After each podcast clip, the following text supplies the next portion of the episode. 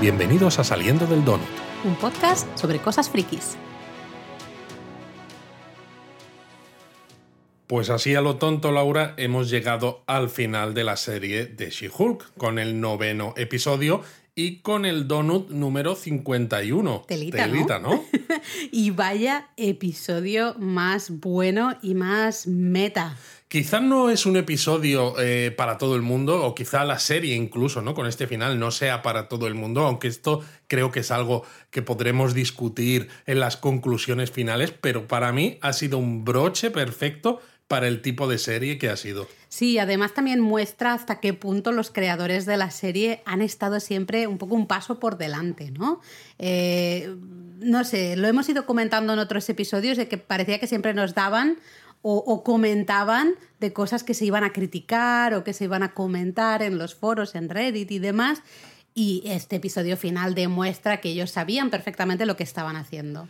Totalmente. De hecho, el episodio se llama ¿De quién es esta serie? Que ya dice mucho. Muchísimo, Muchísimo. Dice. De hecho, yo cuando ha salido el título, bueno, me, me, has dicho el título, digo, vamos, que va a salir todo Cristo aquí, ¿no? Efectivamente, todo Dios y es igual de cortito que los demás, lo cual lo convierte en el final de temporada más corto de la historia de las series de Marvel, que no es que lleven tanto tiempo haciendo series en Disney Plus, pero bueno, no deja de ser notorio que el final más corto sea además tan intenso y esté lleno de tantas cosas que yo creo que nos va a dar para hablar mucho más de los 35 minutos o así que dura y eso contando todas las letras de los créditos. Así que dale a la sirena Luis porque si no no podemos hablar tranquilamente.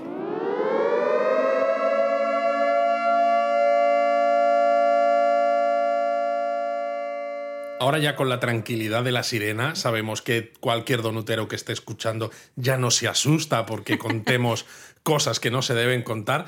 Hay que decir que este episodio em, empieza de una manera brutal, porque sale un, cartel de Danger que dices, ¿y esto? Porque se ve como viejo, se ve como de televisión antigua, y resulta que básicamente la intro de la serie de, de Hulk en este episodio es la intro de la serie del increíble Hulk del año 1978, pero con ella de protagonista. O sea, plano a plano han hecho exactamente la misma intro. Eh, se, la ve a ella sentada en una silla con la máquina de rayos gamma. Luego incluso la sombra sobre su, rostro de la, de la, máquina de rayos gamma, que era una imagen que yo tenía grabada en la memoria de cuando veía la serie de Hulk siendo niño. claro, yo no, tengo tanto recuerdo porque, bueno, la serie es del mismo año en el que nací. Yo sí que vi, ¿no? Ah, luego algunos episodios y tal. Tengo recuerdo, vago recuerdo pero no tanto. Lo que pasa es que igualmente, aunque no hayas visto la serie, es un guiño absoluto, ¿no? Enseguida eh, lo, enlazas a esa serie que todos sabemos, aunque no la hayas visto, tú sabes que existió. Y bueno, si no lo sabes, ahora ya lo sabes, sí o sí. Y es un poco, a mí me ha gustado porque es un poco un eh, no sé, poner en valor también un poco la historia de Hulk, ¿no? Del, primo al final de Hulk. Un poco, ¿no? De cariño de decir, bueno, si Hulk sale a partir de Hulk, eh, con Hulk se han hecho muchas cosas. Marvel quizás uno de los personajes más, entre comillas, maltratados, no sé. no lo sé, pero lo curioso es eso, que esta intro es un homenaje a, esta serie de Hulk que lo convirtió en un icono televisivo, me atrevería me atrevería a decir, porque es verdad que hubo una película de Roger Corman de los Cuatro Fantásticos terrible, que estaba también eh, las películas, creo, que vi de pequeño, de un Spider-Man por ahí, ¿no? Con unas pintas bastante decentes para la época, pero claro, no dejaban de ser películas que al fin y al cabo tenían un pozo, dejaban un pozo en la memoria bastante limitado. Esto era una serie semanal. Y, claro, eso, eso generaba una, no sé, un cariño hacia ese personaje, hacia esas aventuras, ¿no? Este Bill Bixby que hacía de Bruce Banner, hmm. mientras Lou Ferrino hacía de, de Hulk, ¿no? Pintado de verde, porque claro, el tío era culturista y demás. Y me ha encantado además que, claro, en la intro esta que hacen de homenaje, cuando sale ella eh, de Hulka, parece, yo no sé si es la misma actriz, yo diría que es ella misma, Tatiana Maslani, pero como con un traje de Hulk, ¿no? Para que se note claramente que es todo muy falso. Y me, me ha hecho mucha gracia, me ha encantado verla a ella también, ¿no? Con esos con esa ropa de los años 70 y en una de las escenas que sale ya mirando a cámara, al lado sale eh, más Rufalo, ¿no? Como Bruce Banner también, pero claro, en forma, en forma humana, no, como, no como Hulk. No sé, me ha encantado y, encima del título, claro, porque ponen Savage She-Hulk, ¿no? La She-Hulk salvaje o salvaje She-Hulk, que es el título justamente de la primera serie de Hulka, escrita por Stan Lee, dibujada por John Buscema en 1980. es un homenaje brutal a los orígenes ¿no? de Hulk y de She-Hulk. Realmente, a mí me ha parecido súper bonito. Pero a la vez dices, vale, eh, no sé, esto no va a ser un final de temporada. No va a ser convencional. No, para nada, porque ya empieza de manera poco convencional, pues sabes que esto mm, va a ser de todo menos normal, ¿no? Y bueno, ya empieza el episodio con Hulka, que la vemos en la cárcel. Nos preguntábamos, ¿no? La semana pasada quién era esa especie de policía. Nosotros dijimos que probablemente tenía toda la pinta de que fuera Damage Control, control de daños. Evidentemente, es control de daños y está en esa misma cárcel en la que habíamos visto a, Bomi, ¿no? Lleva el mismo traje de carcelaria o como se diga de y justo en la parte central del pecho, de, debajo justo del cuello, eh, hay un QR, un código QR. Ajá, códigos QR. Yo no he estado muy, presentes. Yo no he estado muy al, día ¿eh? en los códigos QR en los últimos episodios, he de Yo un poco menos porque como al final eh, tengo la aplicación en el iPad, pues como puedo leer todos los cómics de Hulk y de cualquier cosa de Marvel que quiera, ¿no? Pues me da un poco igual, ¿no? Pero bueno, se ve que que hay un código QR en este traje de presidiaria. Y bueno, pues vemos ahí a Julga que estaba ahí durmiendo en el suelo y llega Nikki, Pug y Melanie. Eh, Pug dice que ha estado llamando a Hulk, pero que oye, que está desaparecido, que no hay manera de hablar con él. Ha sido divertido, ¿no? Cuando dice he puesto mi mejor voz tranquila, a pesar de que estaba llamando hablando a Hulk. Total.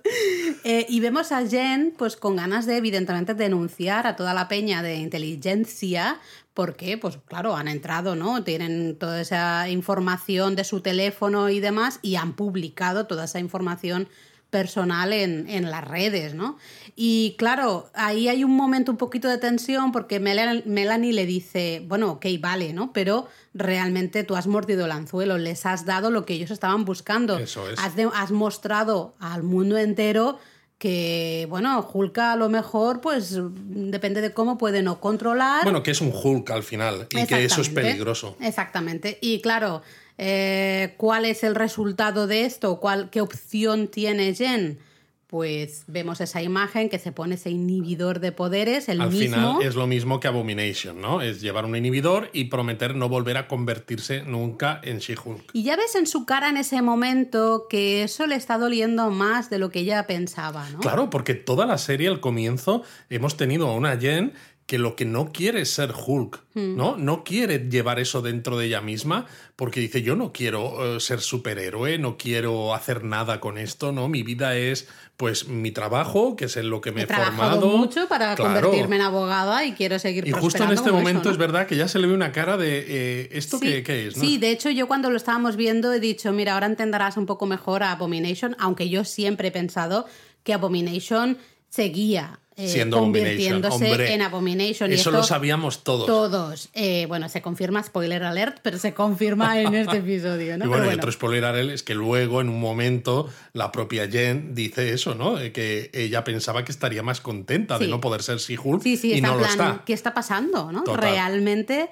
eh, se me ha dado lo que yo quería, que era que no pudiera convertirme más en She-Hulk y no estoy feliz, no es lo que busco, ¿no? No es lo que quiero. Ahí vemos un poco el camino que ha seguido el personaje a lo largo de la serie. Y claro, hay un momento en este comienzo del episodio que dices, sabiendo que son muy cortos y sabiendo que tiene que ser un final, sí, Marvel dejará todos los cabos sueltos que tú quieras para continuarlo, pero empiezas a dudar, ¿no? Al menos a mí me ha pasado de, no sé hacia dónde va a ir esto, porque me parece demasiado complejo como para que lo resuelvan de una forma satisfactoria en los 30 minutos que deben quedar en este momento. Y claro, luego vaya si lo resuelven, pero bueno, de esto hablamos en un momento. Bueno, bueno, en fin, resuelven, no sé si es el término adecuado, ¿no? Pero bueno, eh, tenemos ahí a Jen, ya no She-Hulk, sino Jen, que sale de la cárcel.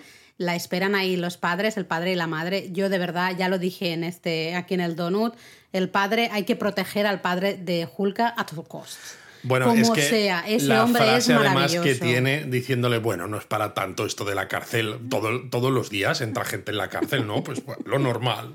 Son maravillosos y especialmente el padre. La madre es un poco puñetera, pero el padre Eh, es, sí, el padre es maravilloso, maravilloso. de verdad.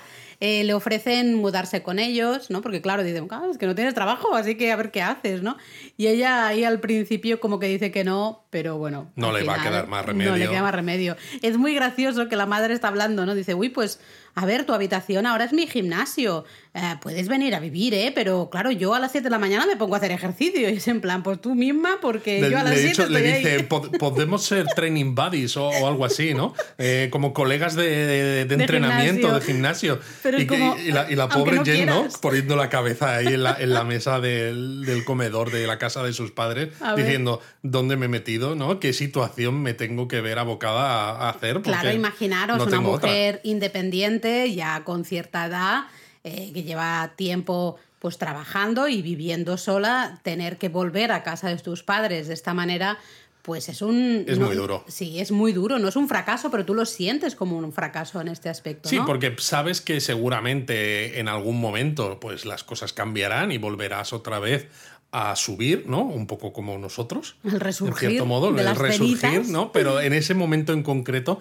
estoy seguro de que ella pues no ve salida y de hecho la vemos mudándose de su casa, vaciando su casa, Mm. bastante triste, y luego la vemos incluso recogiendo las cosas del despacho del bufete. Sí, porque claro, entendemos que la despiden porque recordemos que en el bufete querían que estuviera en su forma She-Hulk, siempre. Y ya no solo que estuviera en su forma She-Hulk, sino también Suponemos que, fuera, no, puede, no puede ejercer de abogada ahora mismo no sabemos nada. No, ¿no? sabemos el qué, pero claro, como está, aunque haya salido de la cárcel, pero ha sido medio condenada, no puedes tener a alguien así ejerciendo la, la abogacía, seguramente. Bueno, esto no se No explica. se sabe, el pero qué, tampoco, pero el caso es que se tampoco va. igual, ¿no? Exacto. Que es muy gracioso que Nicky dice, yo te apoyo a- hasta la muerte, pero yo me quedo aquí trabajando porque, oye, me pagan bien, ¿vale? que es como, que majas, Nicky, de verdad, es, es muy, muy amiga, ¿no? Realmente. Sí. Y luego además se ve también eh, cosas que son muy reales, que cuando alguien está hundido en la miseria, todo parece ir en contra. Totalmente. Y todos los, los cuervos que se aprovechan Mm. de todo esto, ¿no? Pues realmente salen a la palestra precisamente para seguir haciendo leña del árbol caído, porque vemos que en televisión están haciendo una entrevista y aparece este que tú no querías que volviera a salir. ¿Por el qué tiene que volver a aparecer? compañero de Jennifer en la Fiscalía del Distrito, este tipo que era muy machista, muy misógino y demás, diciendo, bueno, es que Jennifer antes de ser She-Hulk ya era un poco psicópata.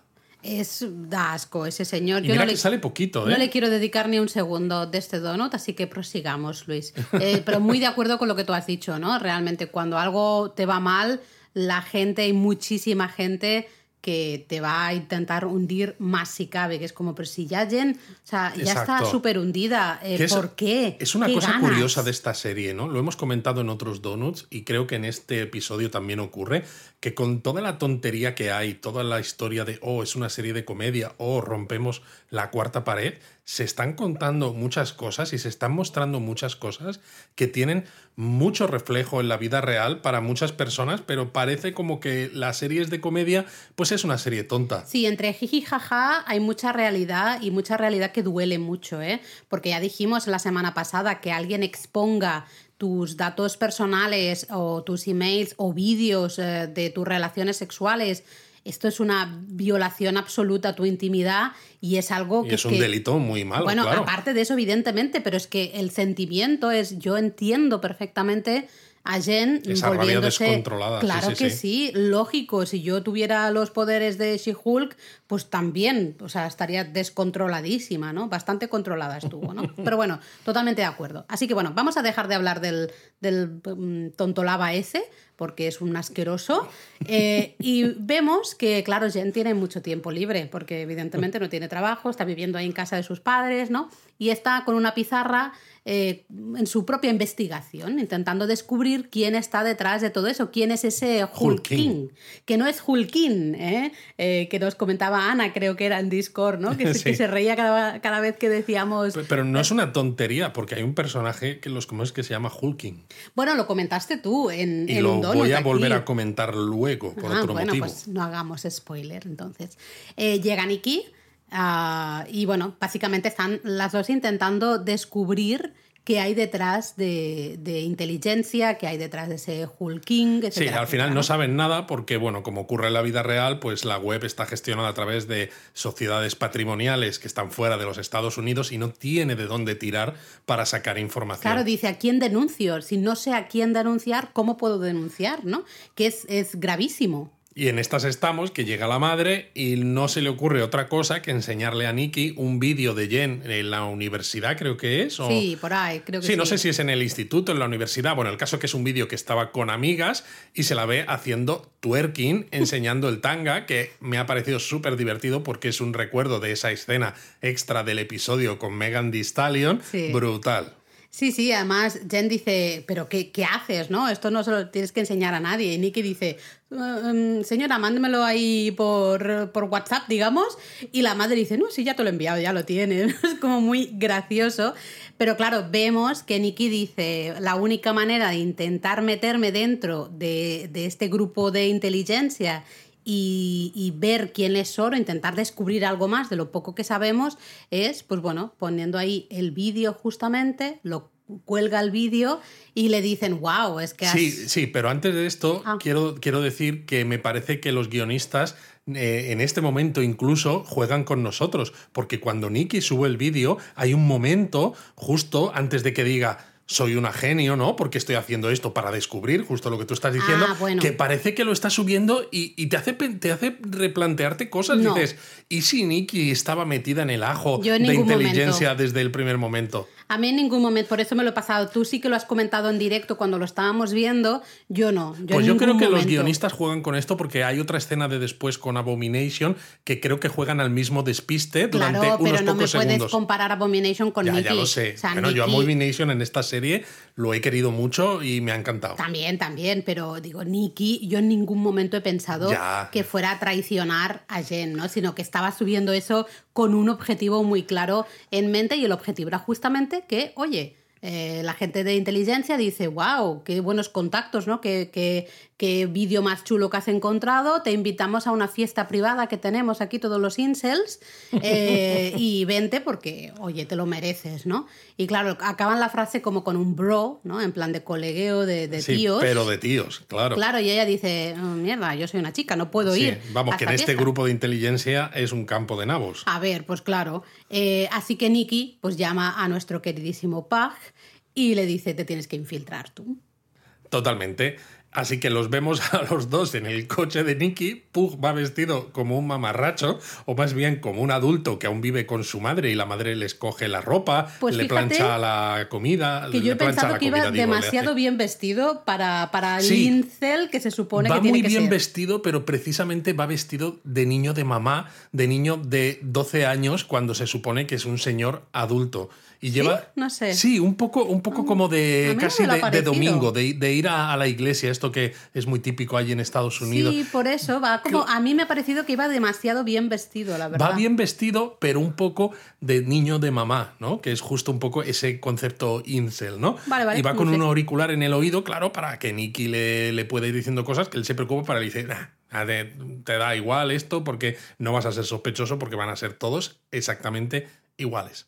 Eh, a mí me ha encantado este momentito, dura, dura un poquito, ¿no? De Nicky está al loro de las conversaciones y le va diciendo eh, lo que tiene que decir. Además le recuerda... Le guían, cómo ser un capullo, básicamente. Sí, sí, además le dice, tú, tú cuando quieras hablar, habla de mujeres, pero no digas mujeres. Tienes que decir féminas, ¿no? y cosas de estas que me ha parecido súper gracioso. Entonces, bueno, Pug entra en la, en la fiesta intenta integrarse un poco en las eh, conversaciones que hay. Al principio le cuesta un poquito, ¿no? Sí, porque hay mala cobertura, etcétera, ¿no? Y se le corta la voz. Ella se piensa que el otro Pug, ¿no? Que, que le está. que no quiere hablar con ella y es como, no, no, es que realmente hay mala cobertura, que luego tiene un, es un guiño también que en este momento no nos damos cuenta, pero eh, vamos. Lo más interesante de ahí son las frases que dicen el grupito de tíos que hay en esta quedada, porque son frases que hemos leído en foros de internet, en Reddit, por ejemplo, tal cual, y esto está grabado de antes, ¿eh? en plan, ah, Lady Thor, ¿no? La Tora, es que, ¿por qué todas tienen que ser féminas ahora? Eh, es que la criticaría igual si fuera un hombre, ¿eh? No la estoy criticando porque es una fémina. Y otro dice, es que ya no se pueden hacer bromas. Eh, y otro, los superpoderes deberían ir a la mejor, la persona más apropiada para el trabajo. Es que es tan real. Esas frases las hemos leído tal cual en, bueno, yo no, pero, o sea, se han visto, ¿no? En, en, foros, en Reddit especialmente, de gente que dice, es que porque ahora todas son mujeres, es que, por ejemplo, en, uh, en fin, Capitana Marvel, mogollón, Bueno, y con la propia Thor también, claro, sí, sí, con Mighty Thor. Bueno, yo estoy muy poco al tanto, ya lo sabes, que mi Reddit es un mundo de paz y de color. Sí, pero es que incluso aunque te metas en los Reddit oficiales, ¿no? Pues de Marvel y cosas así, es que siempre va a haber alguien que diga estas cosas. Es muy difícil eh, quedarse totalmente al margen. Casi la única manera de quedarse al margen es, no, leer nada. Claro.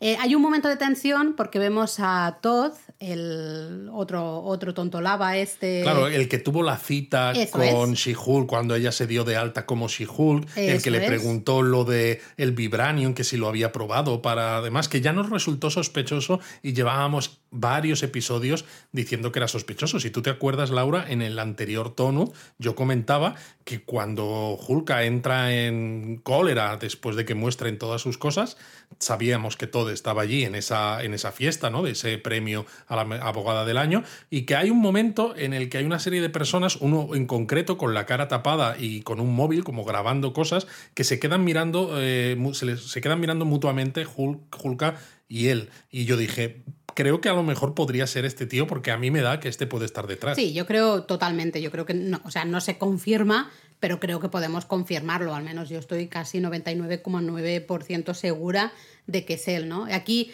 claro, eh, tenemos a Puck preocupado porque dice, Todd me ha reconocido, evidentemente, soy del bufete de abogados, y claro, Todd está feliz de la vida, ¿no? En plan de, cuéntanos intimidades, a que se tira al jefe y por eso está ahí, ¿no? Porque claro, no, no la habrán contratado solo por su valía como abogada, ¿no? Se tiene que haber tirado al jefe. Y claro, es, él... es, un giro tremendo esto de que Todd, porque yo como espectador también me he puesto nervioso cuando claro, ve a Todd. Claro. Y claro, Todd se piensa que Pug es uno de ellos. Sí, sí, y claro, Pug está en plan, voy a vomitar, pero tengo que seguir con el juego y él, sí, sí, claro, tal. Y lo más gracioso, gracioso entre comillas, viene cuando Pug justamente intenta sacar la información ¿no? y pregunta por, por cómo Todd se involucró con inteligencia y ahí se ríen todos porque básicamente lo que se nos confirma es que Todd es el Hulk King. Exacto, de hecho el propio todo lo dice, si yo creé inteligencia, ¿no? Eh, que bueno, era un poco esperable, viendo un poco lo que habíamos estado comentando de que era sospechoso, de que estaba siempre en, ese, en el sitio apropiado y demás, pero nos deja sin el líder como personaje, o Modoc, que son los líderes de la inteligencia en los cómics, pero bueno, el caso es que encaja bien con lo que hemos estado viendo de la serie. Eh, al mismo momento vemos, nos vamos con Jen, que está, pues claro, aburrida de la vida, pobre mía, no sabe qué hacer, ¿no? Escribe a su primo Bruce, está missing in action totalmente, no contesta, y se acuerda de Emil, ¿no? De Abomi, de la oferta que le hizo de que siempre que lo necesitara podía ir a ese retiro espiritual. Exacto, hace dos episodios, en el 7. Sí. Y, vemos que sube al coche y se va para allá, ¿no? Y justo al llegar aparece ese, ¿cómo se llamaba? El demoledor. El demoledor. Uno de los cuatro de la, la pandilla esta de demolición o la, bueno, como fuera, los que la atacaron. Que se confirma que no era un malo, sino que simplemente pues estaba haciendo un trabajillo mm, hombre, mal, ¿no? Pero eh, no, digamos que no va en contra de Jen, sino que el tío está ahí, eh, también en el retiro este espiritual, le da un abrazo, le da la bienvenida. Sí, dice, te puedes quedar en la casa de invitados. Te voy a preparar la habitación, ¿no? Le hace hasta un té. Sí, sí, sí. Y le dice, hay que tener cuidado porque Sarraceno, ¿no? Pues eh, de nuevo menciona a uno de estos personajes que vimos en el episodio 7. Al vampiro, ¿no era? Exacto, dice, le gusta poner, creo que ha dicho sangre de pollo, ¿no? Sí. Y, y, dice, Emil está en un evento privado, en la zona donde justo en el episodio 7 acaban compartiendo todo ¿no? sus experiencias y la propia Jen eh, comparte. Y Jen se va a hablar con Emil porque dice que quiere hablar en privado con él y ha sido divertido porque este personaje, el demoledor, prueba el té y dice como para sí mismo, mm, realmente estaba más bueno con la sangre de pollo. No sé en qué momento también Jen está, está leyendo uno de los libros de haikus escritos por Abomi, ¿no? sí, tremendo. Eh, que hay también un haiku ahí, ¿no? Que decía... Bueno, es que la propia portada del libro es tan cutre porque se ve es, hecha... Es autopublicado eso, ¿eh? Seguro, porque además es un Photoshop de mala calidad, pero claro, hecho a propósito que tú lo ves y dices, Oh my God. Y dice, ¿no? Si nuestros corazones laten al unísono, al unísono eh, si dices que soy un monstruo. Que soy el monstruo. Que soy un monstruo. El monstruo. O el monstruo, bueno, es igual. Aquí hay muchas traducciones al final, ¿no? Que, ¿En qué te convierte eso a ti? Claro. Eh, tela, es profundo el haiku de, de mil, ¿eh? Brutal. Pero bueno. Vemos a los de inteligencia que ahí ya te das cuenta, por hasta entonces no te has dado cuenta. Los de inteligencia están en una sala así, un entorno un poco rústico, pero es una, ¿no? piensas nada más. Sí, parece como este un cobertizo, un granero, ¿no? Eh, está todo, pues eso, lleno de sillas para que ellos eh, atiendan a lo que va a pasar, ¿no? Y aquí ya creo que en este momento ya sí que si nos fijamos veremos algún póster de esos del hoy es hoy y el, ¿no? las cosas... La, imagen que hay detrás del Hulking, ¿no? de este Todd que está presentando un poco lo que va a ocurrir y detrás tiene una pantalla o algo que pone Abomasté.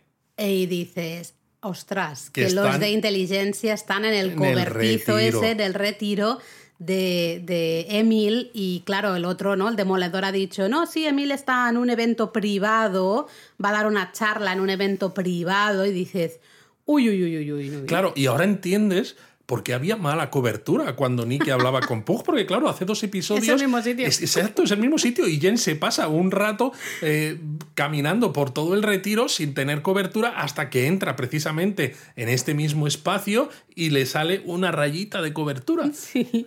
Así que bueno, estamos ahí y, ya te temes lo peor. Todo está en el escenario, ¿no? Bueno, no, hay ni escenario, no sé. Eh, diciendo, ¿no? Pues mal hablando de Jen, de que ella no se merecía los poderes y que ellos, vitoreando un poco todos ahí. Bueno, y dice además que esto es solo el comienzo. Sí, exaltando un poco a ese grupito de, incels que están ahí sentados y dice que tiene un invitado que le ha, le ha costado mucho dinero, dice, eh, y aparece Abomination. En su forma Abomination, ¿eh? No, es, no es Emil, sino es Abomination. Y claro, dices, vale, lo que sospechábamos se convierte en Abomination, aunque él en el episodio 7 le decía a Jen que no lo hacía, pero es que encima qué capullo, porque todos queríamos que fuera bueno y está aquí con los de inteligencia. Claro, no, en ese momento tenemos la duda, ¿no? Justamente. Pero es que, encima se pone a hablar y dice una frase como de algo refiriéndose a tener el poder para hacer cosas y todos se ponen a vitorear y hay ese momento de duda que dices, joder, claro, él está metido en el, en el ajo hasta que te das cuenta de que no. De que no, de, que, es la típica frase de esta de autoayuda casi que cualquier conferenciante va a decir 200 millones de veces a 200 millones de audiencias distintas. Y para él eso es un evento más en los que probablemente cobra varios, ¿no? Va a varios eventos de ese tipo, es vuelta su charla esta de autoayuda, de terapia y todo el rollo y se vuelve para su casa y, ya está, ¿no? Todo frases así vacías. Pero bueno, es otra puya de los guionistas a otro colectivo más, ¿no? Al de estos conferenciantes que van dando charlas así, pues insustanciales, pero que parece que a las audiencias les encantan. Y claro, ya sabemos qué va a pasar. En ese momento entra Jen y claro, ahí ya se flipa todo, ¿no? O sea, esto ya es como. Sí, sí, sí. Se juntan ahí todos. pero madre mía, ¿qué va a pasar? ¿Qué va a pasar? Eh, Todd se ríe de ella en plan de, anda, mira quién está aquí, esta, tal. Eh, ella mira Abomination y dice, pero tú qué haces aquí y encima como Abomination, que esto va en contra del acuerdo no legal que tenías, vas a volver a la cárcel por, por esto. El Abomination ya vemos ahí que está en plan, no, pero si yo soy solo un conferenciante, yo aquí, yo he venido aquí a soltar mi charla. Exacto, también aparece, aparece Nicky también, que no, que se ha bajado claro, coche. porque Nicky como no, no consigue escuchar lo que está pasando con Pug, al final se preocupa y se va para allá en plan de qué está pasando. O sea, vamos, se viene todo el mundo y Todd explica además le explica a todo el mundo ¿no? que Josh no solo le robó la información del teléfono móvil para lo que hicieron en aquel aquel, eh, aquella entrega de premios en el episodio anterior, sino que también la sangre y saca la jeringuilla y el tío se inyecta. Es hiperverde esa sangre, también te lo tengo que decir. Y el tío se inyecta la sangre ahí en directo y se empieza a convertir en un Hulk. Sí, eh, da, muy mal rollo porque primero se le pone ahí un brazaco enorme, pero el resto del cuerpo está normal. Solo el antebrazo, luego sí. Se oyen unos ruidos, ¿no? Que Jen está en plan de. Uh, uh". Pero cuando estás pensando qué está pasando y hacia dónde va esto, entra la Choni, eh, Titania, rompiendo una pared. Están todos en plan de. Está rompiendo una pared literal, no la cuarta pared. Sí, sí, sí. Y ya cuando dices, bueno, ya, ¿quién más falta y aquí? Nicky, ¿no? Encima se preguntan, no en voz alta, dice, ¿va a entrar alguna, alguna vez esta mujer sin romper paredes? Total. Y pues el que nos faltaba, no, no es quien estáis pensando, sino otro, es Hulk, el mismísimo Hulk aparece. Que no se sabe de dónde sale. No, no, pero también aparece y se ponen a pelear, claro, porque Hulk dice, ah, ¿qué haces tú, Abomination, aquí con mi prima?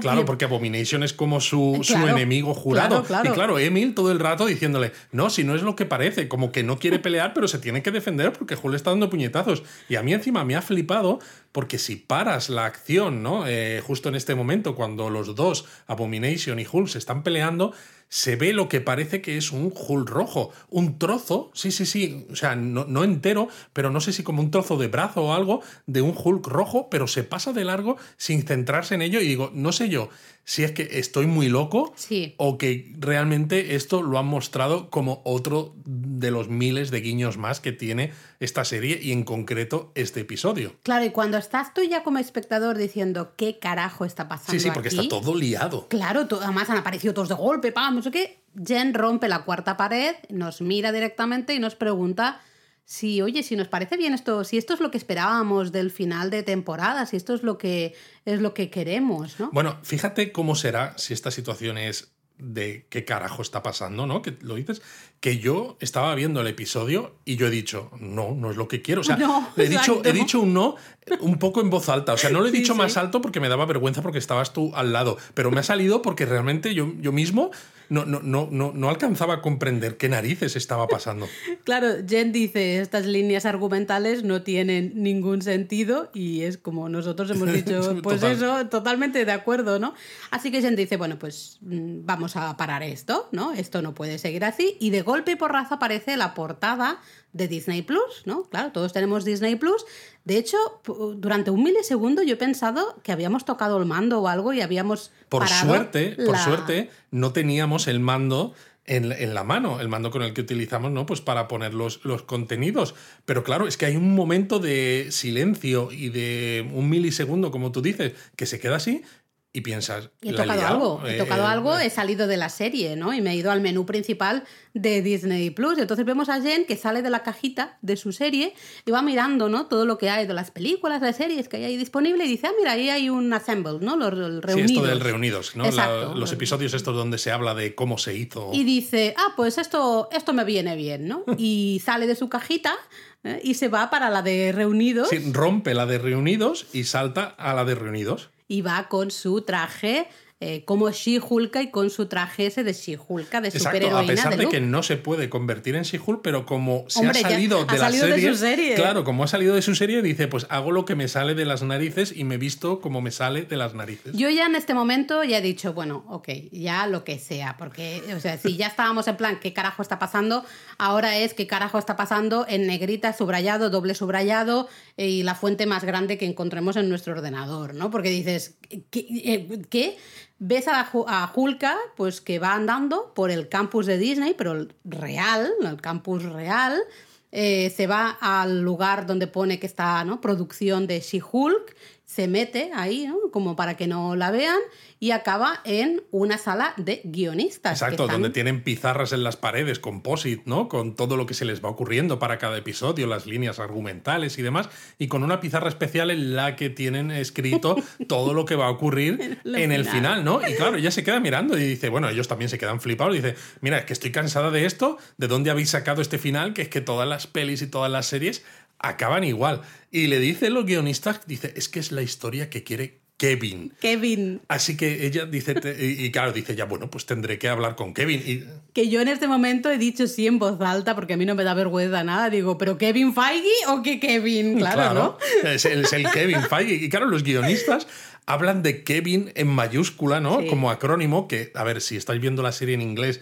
y ponéis los subtítulos, ya te lo spoilean un poco. Te lo spoilean un poco, pero es que llegan a decir incluso que matarían para proteger a Kevin. y lo más gracioso de todo es que en una entrevista que ha publicado la propia Marvel en su web con Jessica Gao, la creadora de la serie, dice que tomó ejemplos de la vida real de cómo los propios empleados de Marvel hablan de Kevin. Porque al fin y al cabo, claro, para nosotros como espectadores, vemos a Kevin Feige muchas veces en los eh, Assemble, precisamente, ¿no? Como se hizo esto, o cuando se habla, pues, en las presentaciones de las películas, o en la Comic Con, la de 23, pero para los empleados, pues, a no ser que tú tengas un cargo también muy cercano, ¿no? A ese nivel, pues es como cuando yo trabajaba en Google, ¿no? Yo a Larry Page, a Sergey Brin, pues yo no los veía más que... Tú conoces el nombre y es como el, dios un poco de, la empresa. A eso, a eso me refiero, ¿no? Y realmente es que para ellos es que Kevin Feige es como una, una, presencia casi divina. Bueno, y vaya presencia, porque vemos a Hulka que se va, toda decidida ella, a las oficinas de Marvel y dice que quiere hablar con Kevin.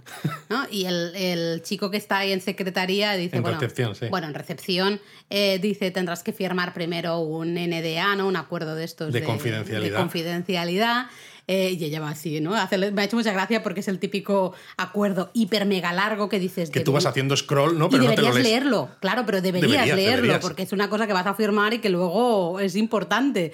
es como haces scroll, scroll, scroll. Bueno, al final lo firma, ¿no? Y claro, y luego llega el de recepción y manda a los guardias de seguridad a por ella, que claro, ya se queda y dice, pero si he firmado el NDA. ¿Qué, ¿no? qué le das al botoncito? Si he firmado, hombre. No, claro, pero ella se queda sorprendida de que él mande a los de seguridad habiendo firmado el NDA y el de recepción le dice, es que da lo mismo lo que sea, todo el mundo tiene que firmar Todo el mundo necesita la NDA, que es muy Marvel. ¿eh? Es muy Marvel. Pero sabes además que es que el chico de recepción realmente era el recepcionista de, Marvel en ese momento. Qué bueno. Lo que pasa que ya no está porque le han ascendido.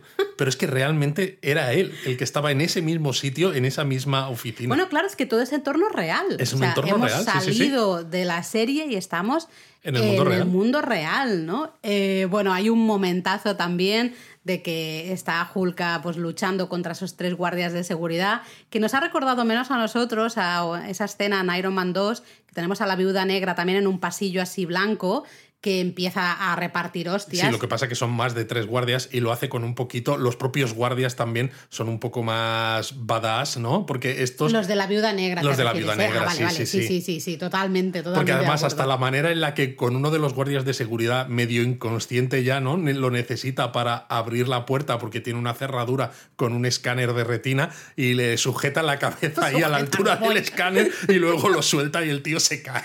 Ponk, ponk.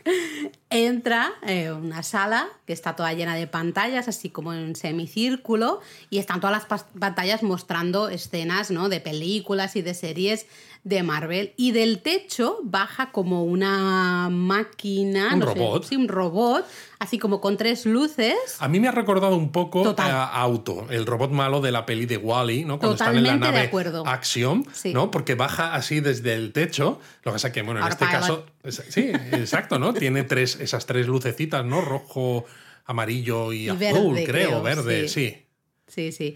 Eh, y claro, en efecto se llama Kevin. Ese es Kevin, no es Feige, pero es otro Kevin, porque viene del inglés Knowledge Enhanced Visual Interconnectivity Nexus. Exacto, nexus de interconectividad.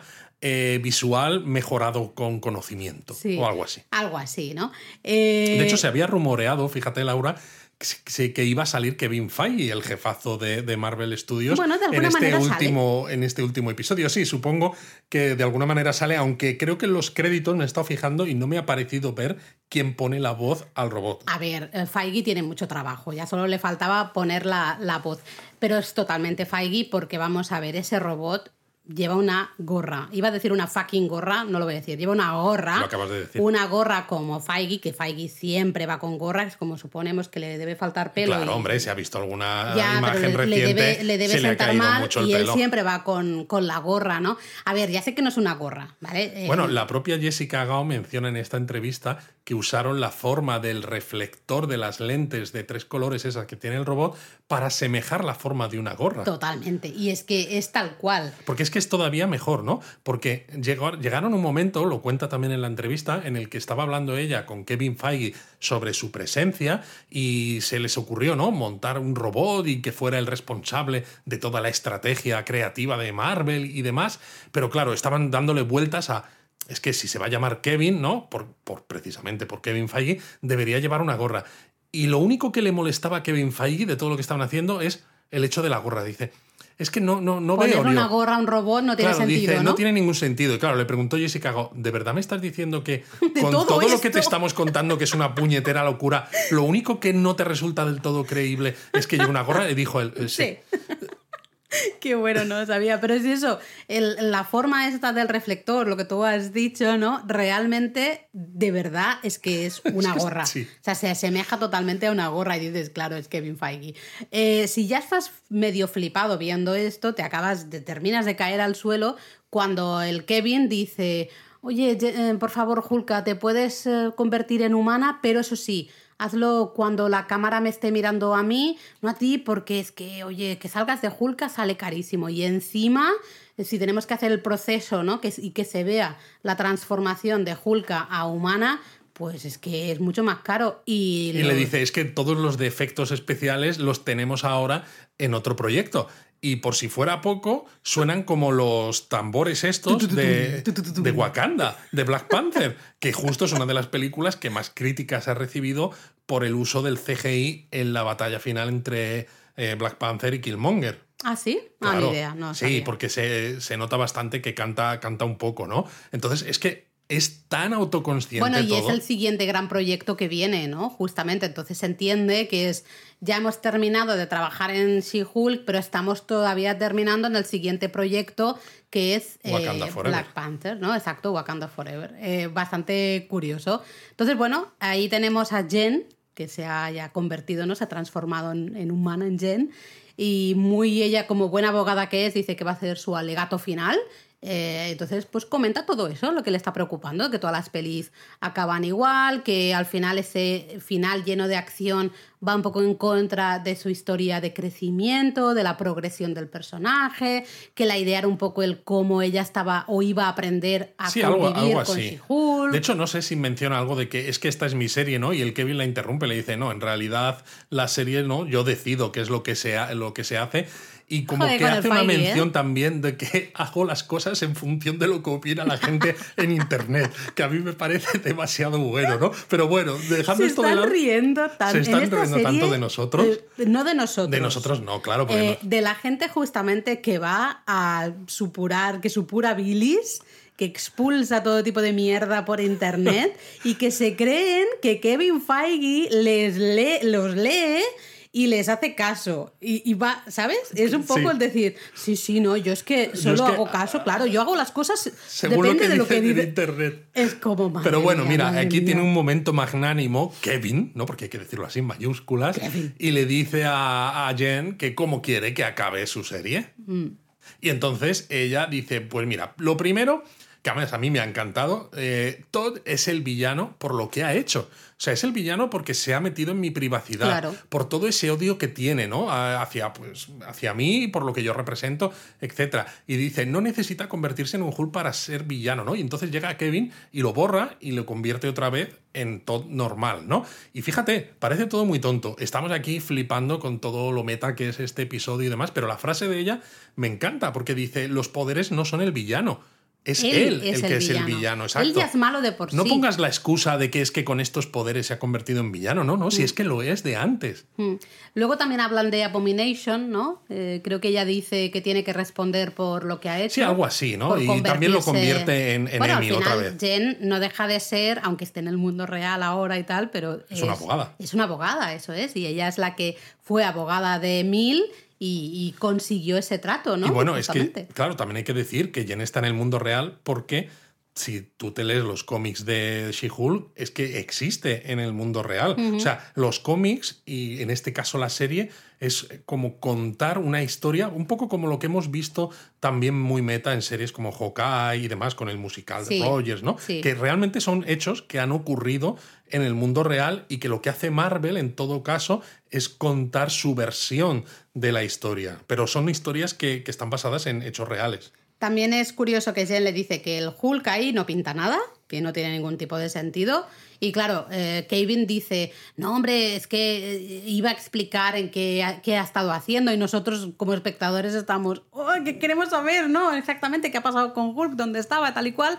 Y Jen le interrumpe, no le deja terminar y dice, oye, que eso guárdatelo para la película. ¿eh? Que claro, ya ahí ya flipas. Dices, o sea, en un momento así tan estúpido, parece como que nos estás presentando, no nos estás haciendo un posible nuevo proyecto. Un posible nuevo proyecto, porque sabemos que hay nuevos proyectos pendientes que no tienen nombre todavía, ¿no? Y que está rumoreado. Ahora hablamos un poco de eso. Y le dice, oyes, y ya mejor, eh, no quiero que esto ocurra de noche, mejor de día. Que es otro guiño absoluto cuando la gente nos quejamos también en internet de que hay muchas series que a veces son muy oscuras, que no vemos nada, que porque lo hacen tan oscuro, tal y cual. Y lo que más me ha gustado a mí, dice, ya, que está, pues oye, estaría bien que apareciera Daredevil de nuevo, ¿no? Y yo creo que aquí ya se te cae el culo de todo del sofá, estás dando vueltas por el suelo. Yo estaba tronchadísima, digo, ¿pero esto qué es? Yo estaba muy tronchada, además le dice, ¿no? Es que todos los personajes tienen daddy issues, ¿no? Todos tienen problemas de... Con sus padres, ¿no? Con el padre específicamente. Exacto, ¿no? O sea, es una burla, empieza a hablar de Iron Man, de ah, eh, Sí, de Thor, dice Loki, es el mismo padre. Exacto. es que o sea, es una burla constante del propio universo cinematográfico de Marvel, ¿no? De hecho, la propia Jen, cuando está hablando con Kevin, le habla así, le, habla del universo cinematográfico de Marvel. y dices, tú me cago en la eh, leche. Y ya sí que te tronchas del todo. Cuando ya piensas que no te puedes estar riendo más, te ríes más porque Jen pregunta que qué pasa con los X-Men. Y es que encima nos mira, ¿no? Mira a cámara y hace así un gesto como de complicidad con los pulgares hacia arriba, en plan de, eh, que he preguntado esto que os interesa, eh, qué es lo que queríais.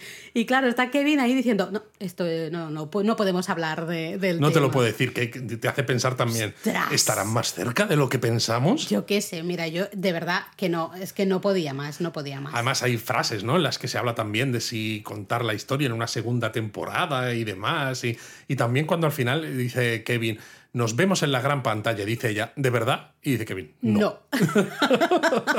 Joder, la verdad es que el Kevin Feige este es un poco chungo, ¿eh? Es un poco chungo, sí, sí. Así que bueno, nos tantean un poco, ¿no? Con que si segunda temporada, que si algún tipo de película para Hulk, que no sabemos si también Exacto, estaría que si los X-Men otra vez, tercera mención en la serie. Eh, total, que de golpe y porrazo volvemos a la serie.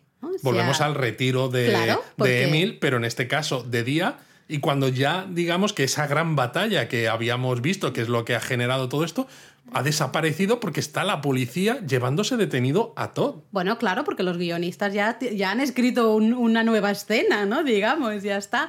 Vemos eso, a Todd está detenido, eh, Titania lo está grabando todo con, con el móvil, ¿no? Es todo como súper absurdo. Sí, de hecho, además, ¿no? Cuando Hulka se acerca a Todd, eh, Titania dice, ahora lo va a matar, ¿no? El propio Todd también se cree que lo va a matar, ¿no? Porque han visto a esa Hulka súper agresiva, rabiosa, y llega ella y dice, te espero, nos veremos en el juzgado. sí, en el juzgado, pero lo mejor es que cuando aparece de golpe, evidentemente, Daredevil. Exacto, cuando ya todo ha acabado, que dices ya no es necesario, estás en un sitio al aire libre, que solo hay árboles, y aparece como, cayendo, como cayendo de, arriba, que dices, pero ¿de dónde viene este señor? Y es como, pero sí, ¿qué más da? Si es que lo hemos puesto aquí porque tú has querido, porque Kevin ha dicho, venga, pues vale. Pues no puedo, pero es que encima es que llega diciendo, me he perdido algo. En plan de yo pasaba por aquí, ¿sabes? Estaba, bueno, ya se nota, estaba tronchadísima de la muerte diciendo, pero ¿qué está pasando? Y vaya frases que tiene Jen en estos momentos, bueno, ¿no? Maravilloso. Lo de a woman has needs, ¿no? Una, una, una tiene necesidades. Tiene sus necesidades, tiene que sus puede parecer de nuevo, simplemente insiste, pero me parece también perfecto, ¿no? Demostrar cómo una mujer adulta pues puede hablar de ciertas cosas, ¿no? De necesidades sexuales con la misma libertad y sin ningún tipo de que Pudor, lo, ni, ni de que lo juzguemos ni nada, represalias, ni exactamente nada. igual que un hombre, ¿no? Todo muy bien. De hecho, también dice, ¿no? Lo de, bueno, los, los Hulks es lo que hacemos, ¿no? We smash things. Exacto, smash- rompemos rompemos cosas. Dice Bruce, pues rompe un edificio. Yo rompo la cuarta pared Cuartas y... paredes y malos finales. Exacto, y los malos finales. Y es como, ¿y qué más rompes? Sí, porque eh? dice Smashing Matt. Ah, ¿Qué más rompes? Eh, curioso que Titania le hace ojitos ahí a Daredevil, él es como muy majo, le devuelve así el saludo, pero es como muy gracioso porque está Daredevil en plan de, yo no sé realmente qué estoy haciendo aquí, pero bueno, pues... Pero bueno, pues ya que hemos A mí ya me que estoy puesto en aquí, esta pues, escena pues aquí, oye, pues pues adelante. Y lo curioso es que luego vemos una, la escena se acaba ahí y ya la siguiente escena es en casa de los padres de Jen, está toda la familia, están ahí en el jardín y también está eh, Daredevil, bueno, en este caso está como Matt. Está Matt. ¿no? Y, y Y, le bueno, están haciendo el tercer grado la familia. Que Porque, claro, los da la hijos, sen- los nietos, Claro, no pero sé da la sensación de que está como algo más, no solamente como un amigo, porque No, además dice que se va a quedar una semana Claro, entera allí. Y claro, le empiezan a preguntar, uy, mira qué bien, que tiene su propio bufete. Oh, Jen, Sí, deberías. pero es como, pero ganas dinero, eso de Claro, esa es la pregunta siguiente. eh, eh, suena un poco, esto suena un poco a pobres, ¿eh? no, no es un buen lugar. ¿eh? Tú, tú ganas dinero, no ganas dinero, no sé qué.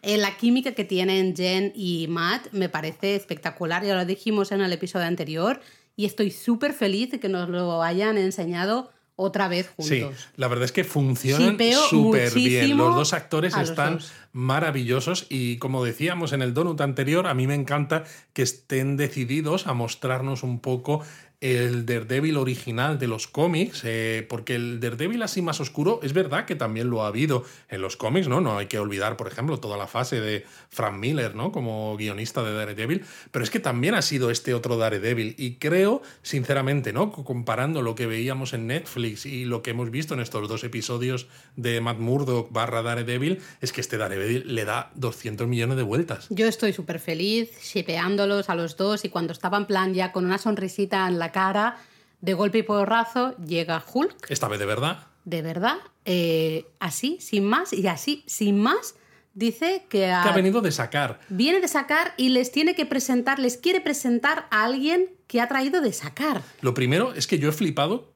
con la mención a sacar, porque claro, nosotros sabemos que está en sacar porque lo hemos visto en la nave aquella Sí, que llega en el primer es. episodio yéndose por el espacio, pero nunca ha dicho a nadie en el eh, al menos dentro de, de los minutos de metraje que hemos tenido con la serie, nunca le ha dicho a nadie que había estado en sacar. Entonces lo dice así como bueno, de como pasada. es su familia, se supone que, que, eh, deben hablar de cosas, ¿no? Evidentemente, fuera de cámara, digamos, hablan Claro, pero de es, cosas. es que es flipante este episodio, la cantidad de cosas que Sí. se mencionan como de pasada, que tú te quedas flipando, que con que dijeran una de ellas, ¿no? Ya daría para muchas teorías en foros y demás. Bueno, y aquí todo- te están diciendo constantemente cosas y es como, "Oh, venga, otra más, que no toda da la tiempo. serie, otra, porque otra. acuérdate de los acuerdos de, de Sokovia Por- por eso, en por el eso. episodio anterior, ¿no? Y bueno, total, no creáis, esto dura como nada, un segundo, ¿no? Quiero presentaros a alguien, pum, y presenta a su hijo. Scar. ¿ah? Eh, y claro, te quedas en plan, ¿what? Claro, porque esto nos hace ver que realmente se viene Guerra Mundial Hulk, ¿no? Que es donde los cómics, él pues vuelve a la Tierra con su hijo Scar, pero en este caso muy cabreado, que aquí no sabemos qué pasará o no. El actor, de hecho, que hace de Scar es adolescente, ¿no? Tal como lo muestran. Y claro, yo me pregunto, ¿no? Aquí es donde lo que decía al principio, eh, si lo van a mezclar el personaje de Scar, ¿no? Que aparece en Guerra Mundial Hulk con Hulking, que es otro personaje, porque Hulking, que es el marido actualmente de uno de los hijos de Wanda, eh, encajaría además con lo de los jóvenes vengadores, porque Hulking es parte de los jóvenes vengadores. Entonces, es, en lugar de mostrar dos personajes que tienen eh, rasgos verdes y demás, y que, fusionados en uno, claro, ¿no? igual pueden fusionar de alguna manera los dos personajes. Pues para. Porque ya no se nos han presentado varios personajes que mucha gente en los foros, ¿no? Está hablando de los Young Avengers, ¿no? Los bueno, jóvenes es que vengadores. es algo que yo creo que es muy evidente. Llevamos varias series comentándolo, ¿no? Y películas de eh, tenemos versiones jóvenes de ya casi prácticamente todos, los superhéroes, y sino versiones jóvenes, personajes jóvenes nuevos, ¿no? Como los, por ejemplo, los futuros hijos de Wanda, si, si quieren volver a salir o si van a, a, volver a salir, pues ya también tendrán esa edad de adolescentes. Eh, no sé, todo. Entonces, es un, claro, te quedas diciendo, mira, ya está, el que faltaba, ¿no? El, el Hulk jovencito, pues ya lo tenemos, ¿no? De todas maneras, luego viene el final, es una escena muy cortita, pero a mí me ha parecido el mejor final de serie de todos los finales del mundo. Y fíjate que no es nada. No, es nada, ¿no? Vemos a, a Hulka que va entra a los, a los uy, no puedo, a los juzgados. Claro, para ese juicio contra todo. Exactamente, y va vestida como She-Hulk, maravillosa. Se nota que lleva un traje de, de Luke. De Edna, sí. Em, y está un periodista ¿no? de la tele preguntándole qué, qué va a pasar y, y, tal y cual, ¿no? Y que si eh, que sí. ¿Cómo, se lo hace venir? Que no me acuerdo. No sé exactamente cómo. No sé si le pregunta algo, es si en el futuro, ¿no? Ah, sí, Los villanos o algo así se enfrentan contigo, eh, ¿cómo vas a responder? ¿Como abogada o, como, Hulka? Y ella dice de ambas maneras. Y se acaba la serie, ¿no? Bueno, el periodista le pregunta, eh, ¿qué, diseñador vistes hoy? ¿no? Que es como muy típico de mujeres eh, pues que van a ciertos premios, lo que sea, en vez de preguntar, a los hombres no se les pregunta qué diseñador visten, en cambio las mujeres, pues sí, siempre hay. También hay que reconocer que en ese tipo de premios los trajes que llevan los hombres son mucho más aburridos porque las mujeres tienen mucha más creatividad pues en serán sus aburridos porque queréis que sean aburridos, porque anda que no se pueden hacer cosas con un traje. Pero bueno, dejando esa parte, se acaba ahí, ¿no? Un poco. Y ese eh, both, ¿no? Que dice de ambas maneras, como abogada y como Julka, creo que es como el, lazo, ¿no? El, punto y final a ese, justamente ese camino. Ese, viaje de, de Jennifer, sí. Y a mí me ha gustado además me he fijado en la cara del entrevistador, porque hemos visto que la gente en esta serie, ¿no? A Julka, la mira con cara de un poco desprecio a veces, a veces con cara de miedo, a mm. veces con cara de superioridad, de tú no sabes y demás. Y este me ha dado la sensación, ¿no? Cuando veo al veía al entrevistador, exacto, que la miraba con admiración incluso, ¿no? Que también es un cambio de registro total, porque claro, ¿no? Eh, Jen ha sido exculpada, encima ha conseguido llevar a estos a juicio y demás. Hombre, ha hablado con Kevin, tío. ha hablado con Kevin. Tremendísimo. Claro, claro. Y nada, se acaba y como siempre tenemos escenas dibujadas también en este episodio, como siempre tres. Por un lado tenemos a Emil, que le está poniendo el inhibidor a uno de sus pollos, de esos que tenía las gallinas que tiene en la, granja. Esto es un poco un guiño a ese episodio 7, ¿no? De cuando el inhibidor había dejado de funcionar, que él dijo, no, es que un pollo se acercó a la verja. A la valla esta que era... Eléctrica, sí. tremendo. Eh, luego se ve a nuestro querido Kevin. El robot. El robot eh, con su gorrita, leyendo el primer número del cómic de Salvaje y Hulk, ¿no? Creo, del, de, 1980, que has dicho. Sí. Y luego se ve el interior del juzgado con el juicio de Todd, que está esposado, y con She-Hulk de abogada. Y dándole todo, vamos. Eh, fantástico. Y por fin, sí, en este sí que sí, tenemos una escena extra. Pero una escena extra que está spoileada. A ver. Porque claro, a mí me gusta siempre quedarme a ver los créditos en las películas, ¿no? Y más en caso de Marvel que sabes o al menos esperas que en muchos casos pueda haber escenas extra. Y me fijo además en lo que sale. Y claro, llega un momento en el que ponen todos los actores, los normales, los que salen en todos los episodios, y pasan a poner los actores invitados. Y hablan, ¿no? Pues Tim Roth, que es el que hace de Abomination eh, tal, tal, y un momento que pone Benedict Wong. Y claro, yo he dicho, Benedict Wong no ha salido todavía, con lo que ya sabemos quién va a salir en la escena extra. De todas maneras, aunque no hubiese aparecido, estábamos todos esperando a Wong en la escena extra. Yo al menos estaba esperando eso. De hecho, me esperaba, me esperaba a la. ¿A Madison? Sí, a Madison, ¿eh?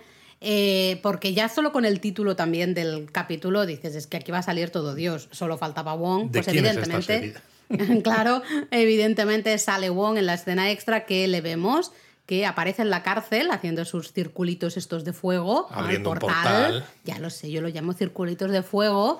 Y Emil le dice, bueno, que ya era hora, que lleva mucho rato esperando, que seguro que estaba en otra serie. Que es como, claro, si esto es el Wong Cinematic Universe, pues por Exacto, es un guiño tremendo. Y lo que mola además es que Wong le dice, es que estamos en un momento de Peak TV. Peak TV, ¿eh? atención, el momento cumbre de la televisión. Claro, se puede entender eso, Peak TV como momento cumbre de la televisión, pero es que además para mí es otro guiño, porque el, el presidente del canal FX de televisión en 2015 acuñó este término, Peak TV, porque él creía que la industria estaba generando demasiadas series como para que todas tuvieran su cuota de atención y él echaba la culpa en parte a la irrupción de las plataformas de streaming. Y decía este tío que se está creando una burbuja de entretenimiento. Y claro, es muy gracioso además porque entonces el canal FX era una parte de la oferta de, de 20th Century Fox que eh, más tarde fue comprada por Disney y ahora mismo es parte del entramado del entramado de Disney, ¿no? Así que este Pick TV es un poco eso, ¿no? El gran momento de la televisión, el momento cumbre,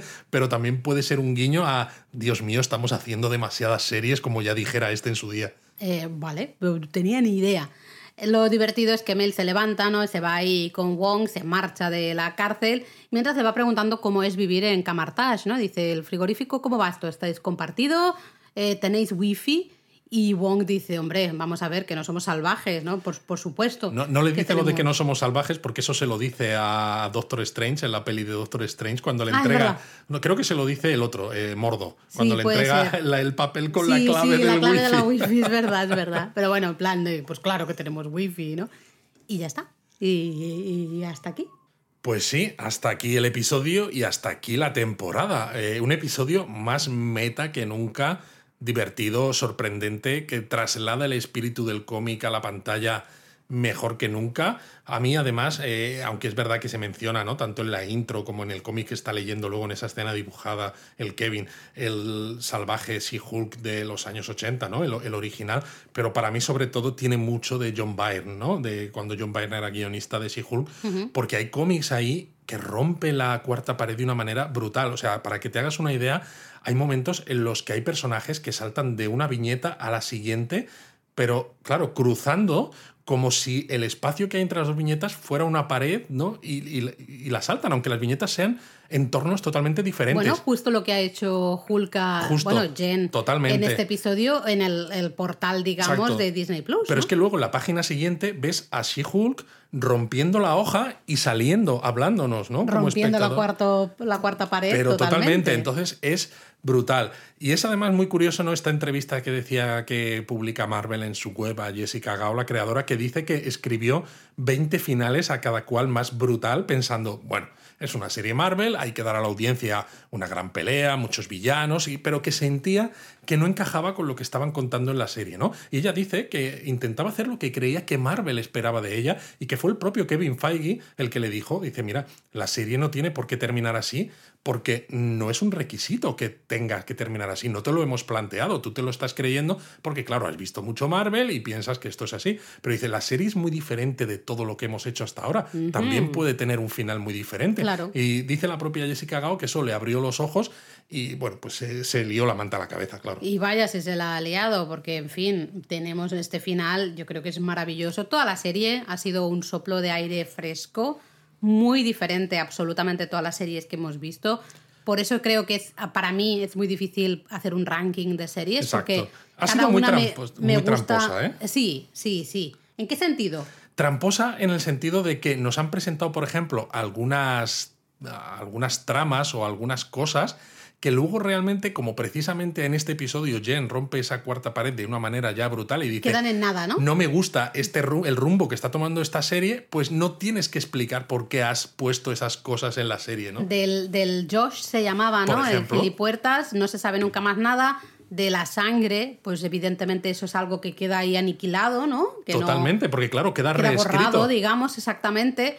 Eh, pero luego tenemos esas menciones a X-Men, bueno, mención a X-Men, que, vamos, está claro que Marvel nos está tonteando con nosotros de una manera brutal. Bueno, claro, ahora ya sabemos, por ejemplo, que lo no sale en la película de Deadpool 3 en 2024, pero con estas tres menciones que ha habido a aspectos diferentes de X-Men, ¿no? Dos a lo ¿no? y uno a los X-Men en general en esta serie, más el que hubo eh, a Miss Marvel como mutante, ¿no? Al final de su serie, a mí me hace pensar si realmente Marvel eh, quiere presentar de alguna manera un poquito antes de lo que esperamos a los X-Men. No lo sé. También está la mención de esa película, posible película, mm, la mención de lo que pasa ¿no? con Hulk.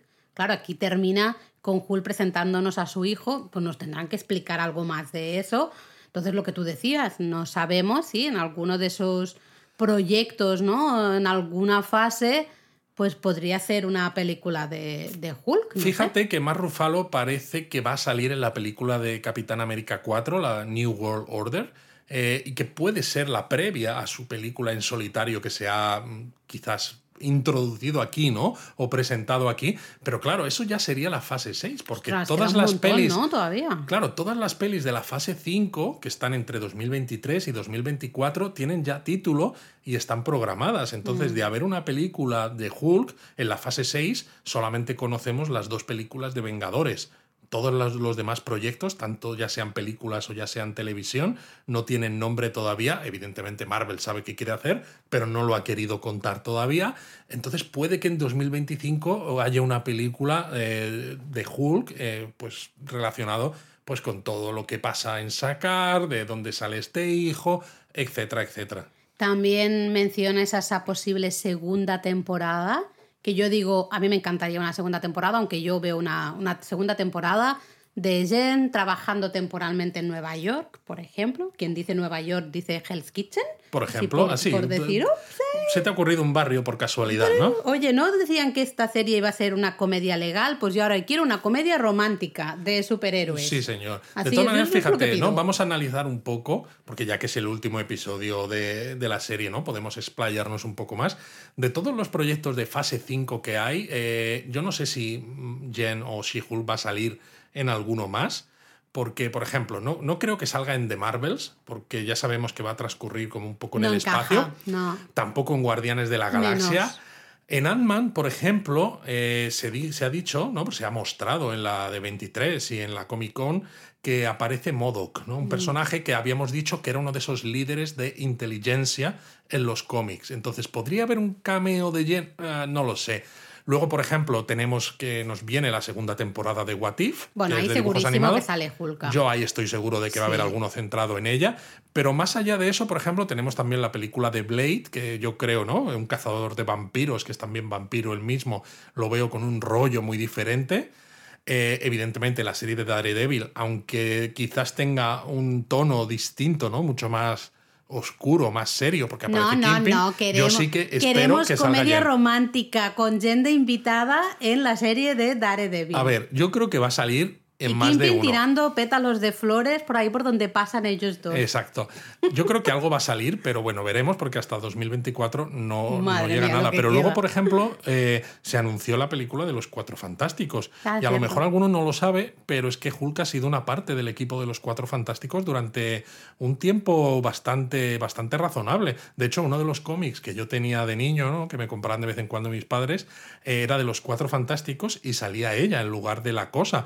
Y además era curioso porque era un cómic que acababa con un epílogo en el que se veía a Nathaniel Richards eh, viajando en el siglo 30, descubriendo unos planos para construir una máquina del tiempo y viajando al pasado, a Egipto, que es que este Nathaniel Richards luego se convertiría en Kang, el conquistador, que también sabemos ¿no? que va a ser el villano pues, de, la fase, de las fases 5, 5 y 6, bueno, 4, 5 y 6. Y claro, dices, ¿dónde encajaríamos la segunda temporada de She-Hulk? Si hubiera, ¿eh? estamos aquí. Sí, sí. Eh, no lo sé. Sobre todo por el hecho ¿no? de que sabemos que Miss Marvel va a tener segunda temporada. Bueno, digo sabemos, parece que ya está bastante claro que sí.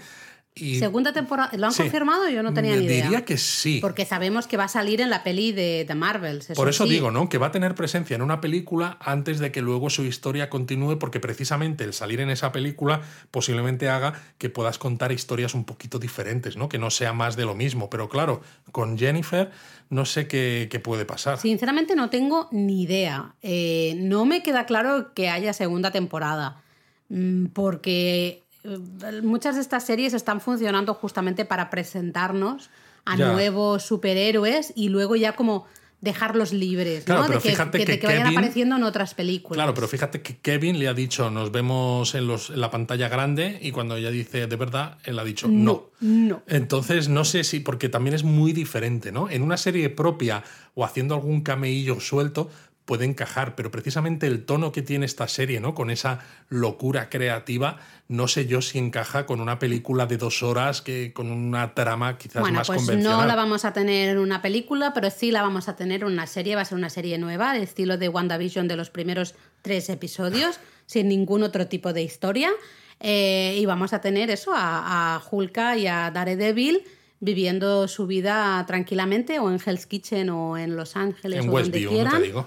Eh, bueno, pues en Westview también, que está Agatha por ahí, pues mira, pues también. Y ya está, yo es lo que quiero. Yo, a mí, Marvel, dame esto. Como Feige dice que nos escucha, ¿no? Eso decía Kevin. Exacto. El Kevin de aquí de la serie. Pues yo lo voy a poner en Reddit, que por favor es la serie que quiero. a mí, fíjate, me ha gustado mucho ¿eh? Eh, todo este final. yo también espero esto que tú, porque en el fondo yo también tengo mi corazoncito y me gustan las comedias románticas. ¿Eres un romántico, Luis? Sí, soy un romántico. así que, pero bueno, es eso, me ha gustado mucho, ¿no? Porque a pesar de lo meta que es, este final ¿no? muestra que Jen toma el control de su propia narrativa de una manera literal, realmente, ¿no? Vamos, acepta, tan literal que para su serie. Totalmente. acepta totalmente quién es, acepta que puede ser Jen y She-Hulk al mismo tiempo y sacarle partido a ambas facetas, que es justo lo que le decía Matt Murdock, ¿no? En el, en el episodio anterior, pero al mismo tiempo ¿no? El que salga Kevin, este Kevin, ¿no? Haciendo bromas sobre sí mismo, sobre la propia Marvel, ¿no? Me ha resultado muy gracioso porque muestra mucha valentía y que también que son muy autoconscientes de todo lo que se opina en redes y en todos los lados acerca de lo que hacen. ¿No? Es como si el propio Kevin, si la propia Marvel, a través del personaje de Hulka, nos hubiera estado hablando. ¿no? Cada vez que ella rompe la cuarta pared y nos dice cosas, es como es Marvel hablándonos a nosotros. Bueno, es un guiño de que realmente ellos están al loro de todo lo que se dice, lo bueno y lo malo, porque no nos quedemos solo en lo malo, se dicen muchas cosas buenas también y se ven representadas ahí, ¿no? Hay mucha gente que le ha gustado mucho la serie de She-Hulk justamente por lo meta que es, por lo que se ríe de sí misma, se ríe de Marvel, se ríe de todo el, ¿no? el, universo cinematográfico de Marvel. Eh, eso es bueno, ¿no? Pero por eso decía yo justo al principio que igual la serie, ¿no? Después de ver además este final, quizá no sea para todo el mundo, a pesar de que para mí es una comedia que funciona muy bien, porque es verdad que hay mucha gente que lo que quiere son historias con un principio, un desarrollo y un final quizás más convencional en este tipo de historias de superhéroes. Y justo lo que se han encargado en esta serie de She-Hulk, abogada Hulka, es romper con absolutamente todo. Todo lo convencional. Nada, exacto, nada es sagrado, ¿no? Todo, todo está en juego. Pero se agradece un montón porque ya, o sea, si tú quieres una serie un poco más, entre comillas, clásica de acción y demás, pues mira, puedes tener, yo que sé, el Falcon and the Winter Soldier, Totalmente. por ejemplo, ¿no? Como es muy clásica en ese sentido. Y a mí me gustó mucho, ¿eh? Pero que me guste mucho Winter Soldier no tiene absolutamente nada que ver. Pero... Es que vaya tela, Laura. O sea, tú es que con las propiedades de Marvel, el Winter Soldier, ahora el Daredevil, eh, luego el Pero este Daredevil, el, triste, el triste de la serie de Netflix, no. A mí me gusta este. Em, no, pero me refiero que está bien que haya variedad. Y de nuevo, si algo no te apasiona, no pasa nada tampoco. No se termina el mundo. Marvel no se va al carajo porque a ti no te haya gustado eh, She-Hulk, que creo que de eso también se ríen mucho en esta serie, ¿no? Totalmente. no te ha gustado, no pasa nada, vete a tomar un café o vete a tomar una cerveza. O vuélvete a ver Winter Soldier o vuélvete a ver Vengadores, la que sea, efectivamente. que te gusta, genial, que no te gusta mucho, pero ya, es que no cambia nada. Sinceramente, en mi opinión, lo que yo puedo decir, a Kevin Feige se la trae al pairo. bueno, eso ahora, porque solo llevamos 51 donuts. Cuando llevemos 501 donuts, como la Legión Imperial está, ¿no? Por hacer algún crossover. Pues entonces seguramente que Kevin Feige llamaremos al teléfono y diremos se puede poner Kevin Feige. Pero tendremos que firmar el NDA. este, ¿eh? bueno, pues para que quede, ¿eh? para, para, ese momento que ya Kevin Feige nos escuche, Kevin, amigo, colega, ven acá, que te voy a decir que quiero la comedia romántica de Daredevil y She-Hulk. Gracias, un saludo. Y bueno, lo que decíamos, ¿no? Eh, hay muchas risas de Marvel también hacia sí misma, pero también hacia la, no sé, ¿cómo decirlo? hacia cómo se ha convertido cualquier cosa que tenga que ver con superhéroes casi en un motivo de discusión a, unos niveles casi enfermizos en las redes sociales, claro, en es internet. lo que decía yo, ¿no? Que tranquilos todos. Tranquilos, es que pero es que es flipante porque a lo largo de los nueve episodios de la serie es que hemos ido viendo cómo los guionistas han ido clavando cada frase que dicen estos grupos de internet, incluso antes de que las dijeran, porque claro, ciertas cosas estaban ya escritas y estaban rodadas antes de que se dijeran. Y es que tú veías Sabían el episodio. Lo que se, venía. Sabían lo que se venía, que lo, cual demuestra además. Qué predecibles somos. Efectivamente, lo previsible es que son muchos en su odio. O sea, ya sabes de antemano cuáles van a ser los puntos que a la gente le va a tocar las narices, lo cual demuestra al final es eso, ¿no? Que dices, mira, tíos. Estas féminas, ¿en serio? Estas féminas son más eh, fuertes que los hombres. Esto mismo se dijo de She-Hulk cuando ese tráiler que jugaron un poco con nosotros, ¿os acordáis de cuando lanzaban la roca? es que lo sigue diciendo mucha gente, es que no me puedo creer que, ¿cómo puede sea más fuerte sea que más fuerte? Pues tal cual, ¿no? Es, es, tremendo.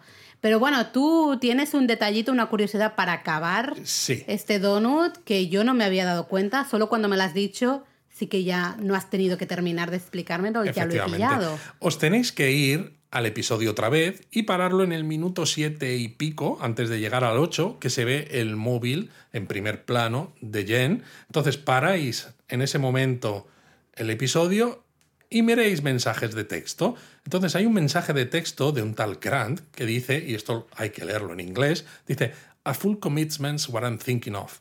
You wouldn't get this from any other guy. Y luego es que hay un mensaje de alguien llamado Rick, el siguiente, que dice, I just want to tell you how I see it. Que claro, esto nos recuerda a la siguiente frase que vendría perfecta. How I'm feeling. Exacto. Dices, qué, qué original, ¿verdad? Never gonna give you up, never gonna let you down. Exactamente, Marvel nos ha rickroleado sin darnos cuenta. Yo no me había dado cuenta, no me había dado cuenta y me encanta. Oye, muy bien. Me encanta ser rickroleada por un robot que se llama Kevin, Kevin y lleva una, una gorra como el Feige y tener a Daredevil con Jen, con los padres de Jen hablando de futuros hijos y demás. Estoy muy feliz. Bueno, pues, ¿qué vamos a hacer el jueves que viene, Laura? Vamos a tener aquí un vacío. Eh, volver a ver la serie otra vez. Me parece buena idea. Y bueno, espero que os hayan gustado estos donuts de She-Hulk. Nosotros vamos a seguir haciendo donuts de todo lo que se nos ocurra. Sigue habiendo muchas cosas todavía que contar. Y, muchas que estamos viendo y que no estamos hablando. Que Exacto. A lo mejor algún donut de todas esas series que hemos estado viendo, pero no hemos podido hacer donuts semanales mejor también estaría bien. Exacto. Contadnos también qué series os gustaría pues, que volviéramos a ver o que hiciéramos donuts. Eh, hmm. Tenemos el Discord totalmente abierto y gratuito para todos.